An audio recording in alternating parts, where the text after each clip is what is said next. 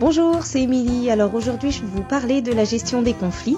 La gestion des conflits entre élèves, mais ce que je vais vous dire peut aussi euh, vous servir pour gérer les élèves à comportement difficile. Je referai un petit podcast euh, à ce sujet plus tard. Alors il n'y a pas de recette, hein, ce sont surtout des conseils généraux.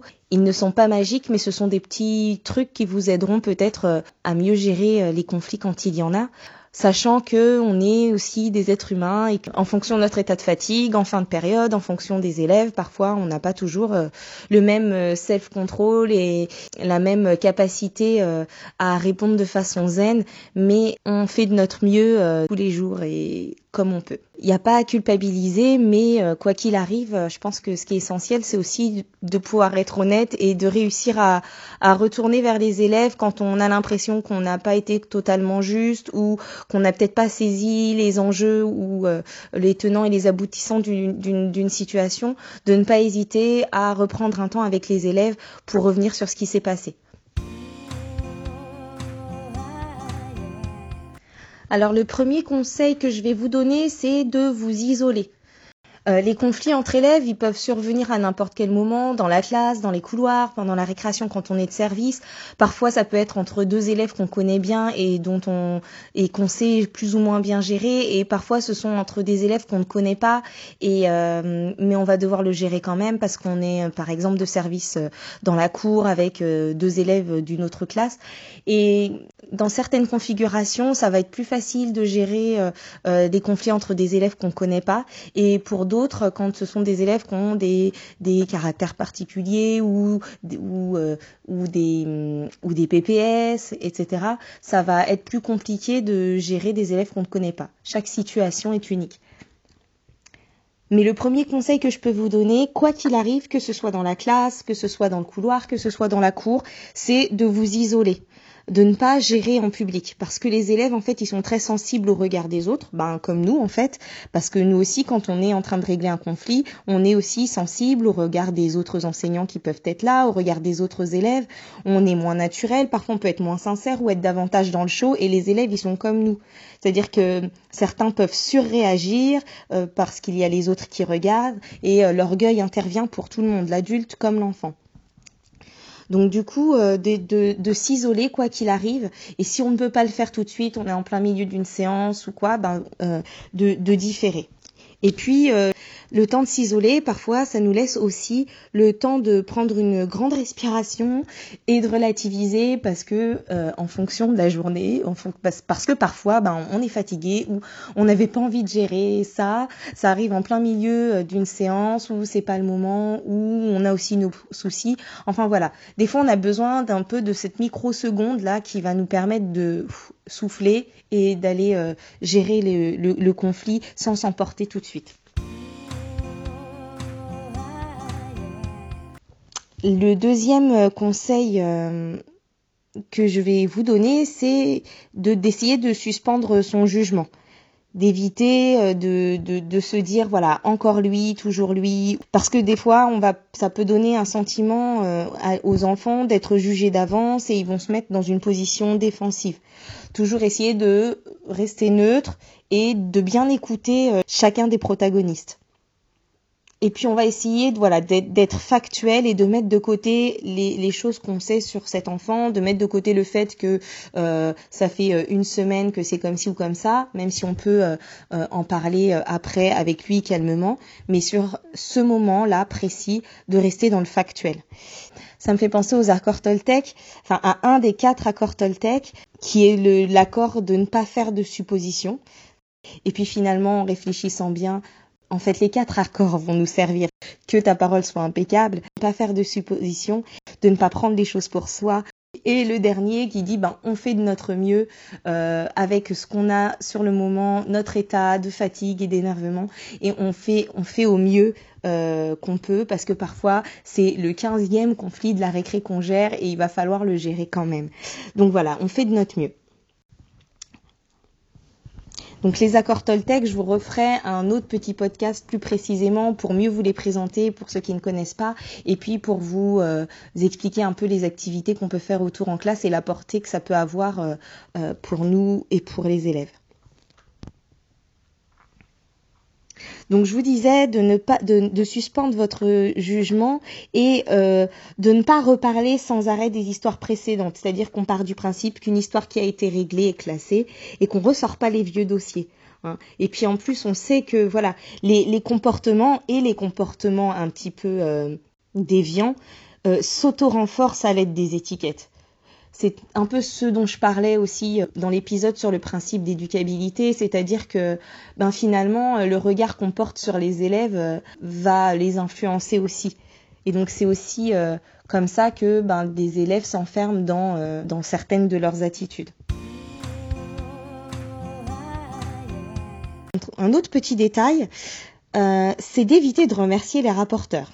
C'est-à-dire que quand on est en plein milieu de la récréation et qu'il y a un élève qui vient nous dire euh, oui, bah machin, il a un chewing-gum, eh ben on va éviter de lui dire merci. Et puis euh, on peut aussi voilà partir du principe que quand quelque chose n'est ni grave ni dangereux et que personne ne souffre, ça fait pas partie des choses qu'on doit aller rapporter. Pour travailler là-dessus, j'aime bien utiliser les trois tamis de Socrate. Voilà, est-ce que ce que tu as à dire est bon? Est-ce que ce que tu as à dire est utile? Et est-ce que ce que tu as à dire est vrai? Dans cet ordre-là, parce que sinon, euh, les élèves peuvent nous, dire oui, c'est vrai, et après on se retrouve coincé.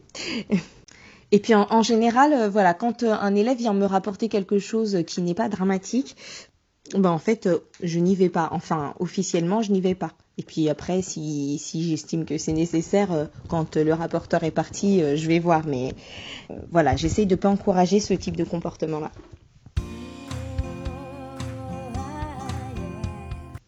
Alors, quand, euh, pour résoudre euh, un conflit, euh, je vous disais tout à l'heure que on pouvait aussi différer, c'est-à-dire que quand le conflit intervient en classe ou dans un moment où on peut absolument rien faire ou quand nous on se sent trop énervé pour pour réussir à régler le conflit euh, objectivement et calmement, ou que les élèves, c'est souvent le cas, sont trop énervés à l'instant euh, du conflit pour euh, pouvoir entendre ce qu'on a à leur dire ou ce que l'autre enfant a à leur dire, on peut différer, différer de quelques secondes, de quelques minutes, voire d'un peu plus longtemps, le temps que les choses s'apaisent et qu'on puisse se parler.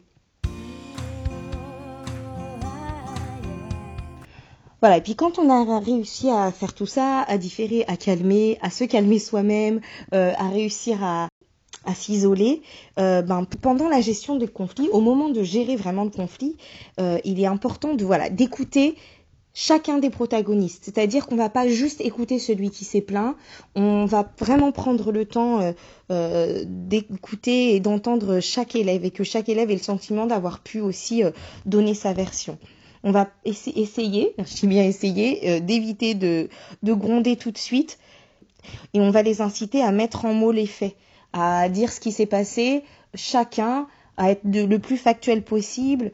Et nous aussi, on va essayer de, voilà, de, quand, il y a un enfant qui vient nous voir et qu'on doit aller en chercher un autre, on va éviter d'aller d'arriver en trompe sur lui et de lui crier dessus tout de suite, mais on va essayer d'exposer, voilà, les faits.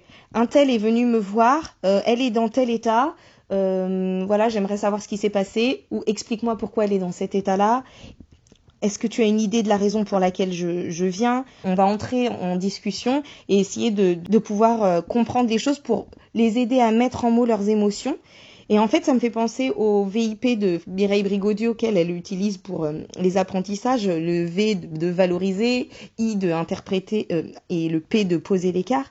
Et l'idée là, ça va être d'interpréter un peu parfois ce qui ce qui s'est dit ou ce que chacun dit, d'interpréter leurs émotions euh, donc de les comprendre, de le reformuler, de leur dire bon ben voilà, là je comprends que tu été en colère, tu as ressenti de la colère et c'est important que même l'élève qui a mal réagi euh, puisse quand même se sentir compris. C'est-à-dire que, ben oui, je reconnais que la situation, elle était compliquée. Je reconnais que c'est désagréable d'entendre quelqu'un qui se moque de toi quand tu n'arrives pas à marquer un but. Ou je reconnais que euh, euh, c'est pénible de se faire bousculer dans la cour quand on ne s'y attend pas.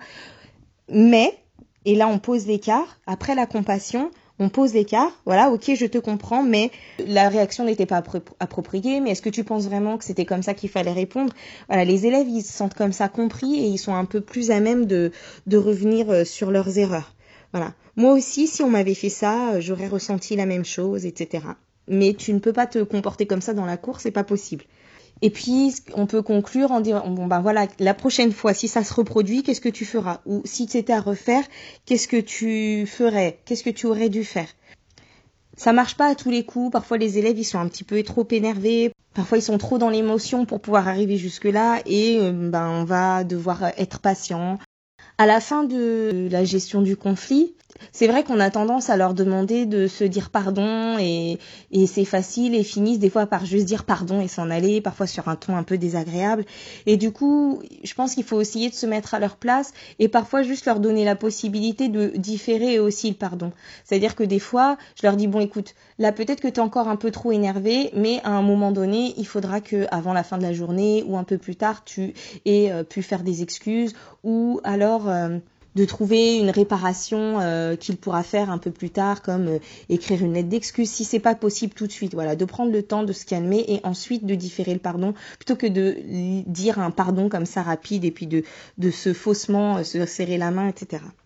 À la fin des conflits, c'est bien de s'assurer que pour tout le monde le problème ait été réglé c'est-à-dire de dire, de dire voilà, qu'est-ce que on peut demander à celui qui était le plus gêné au départ, euh, qu'est-ce que tu attends pour te sentir bien, ou et demander à, l'autre élève qu'est-ce que tu peux faire pour réparer euh, ce qui s'est passé? C'est important parce que ça évite de garder des, rancœurs et d'avoir des élèves qui des fois ont l'impression qu'on règle jamais leurs problèmes ou que ben que ils ont parfois des attentes et, nous on, on, tombe parfois à côté. Parfois on a ça le fait de leur demander ça permet aussi de pouvoir expliciter certaines choses. C'est-à-dire que ben peut-être que l'autre attend que dans cette situation l'autre élève ait été puni alors que finalement nous on l'a pas fait parce qu'on estime autre chose. Et du coup de pouvoir clarifier ça en demandant est-ce que vous estimez que c'est réglé? Est-ce que tout le monde est on peut repartir euh, on peut continuer? Voilà et de d'avoir leur aval et de dire oui c'est bon c'est réglé. Voilà, de préciser, bon, on n'en reparle plus après, on en, c'est entre nous, voilà, et, ce qu'on a réglé, c'est une histoire privée, euh, c'est entre les deux élèves qui étaient concernés, euh, et de s'assurer que c'est réglé, c'est aussi s'assurer que le reste de la journée pourra continuer sans rancœur. Ou alors, les élèves peuvent aussi dire, ben non, là pour moi c'est pas réglé, et à nous de voir, voilà, de dire bon ben on en reparle demain, là on laisse les choses se tasser, ou de continuer la discussion s'il nous semble que c'est important, voilà. Mais de, en tout cas, de pouvoir jauger où en sont les élèves. Alors ce que je vous dis évidemment, bah on va pas le faire à chaque fois, on va pas le faire euh, pour toutes les petites histoires. Il y a des fois où ça se règle plus facilement. On va pas prendre un quart d'heure pour chaque histoire quand on est de service de récréation. Mais chaque petit conseil que je vous ai donné là euh, peut vous aider dans plusieurs situations possibles. Et puis dans les gros conflits où les enfants sont vraiment peinés ou qui prennent vraiment de l'ampleur ou qui aboutissent des fois sur des grosses bagarres, eh bien euh, voilà, prendre le temps de comprendre pourquoi ça s'est passé, ce que les élèves ont ressenti à ce moment-là et de pouvoir régler les choses jusqu'à ce que chacun ait compris ou que chacun puisse continuer euh, sa journée euh, comme il faut.